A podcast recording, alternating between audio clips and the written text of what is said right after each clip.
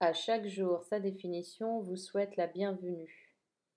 Aujourd'hui, ensemble, nous allons voir le mot écoute, qui vient du verbe écouter, qui signifie s'appliquer à entendre, prêter son attention à des bruits des paroles. L'écoute est très importante dans la vie. Par l'écoute, nous apprenons et par l'écoute, nous échangeons.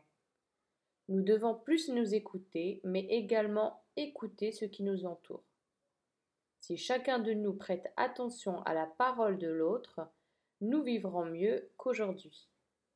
Il y aurait moins de discrimination et moins de différence entre les hommes. Lorsqu'un couple ne va pas bien, il est parfois question d'une communication et d'une écoute nulle. L'écoute ne veut pas dire que nous serions d'accord tout le temps, mais cela permettrait de mieux comprendre et mieux agir. Prenons exemple sur les enfants. Lorsqu'ils apprennent quelque chose, ils écoutent attentivement et questionnent pour mieux comprendre leur enseignement. L'écoute de soi-même, c'est arriver à s'entendre avec soi et répondre au mieux à nos besoins et ou envies. Si on appliquait l'écoute dans nos vies, il y aurait moins de mauvaises choses telles que le racisme, les guerres, les discriminations et la bêtise humaine, à tous les niveaux.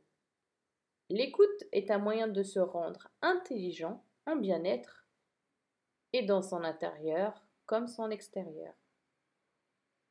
Merci pour votre écoute. J'espère que vous avez appris quelque chose d'intéressant et je vous invite à vous abonner à mon podcast si cela n'est pas encore fait.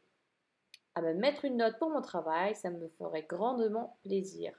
Vous pouvez me retrouver et m'écouter sur iTunes aussi. À chaque jour, sa définition vous remercie et vous salue.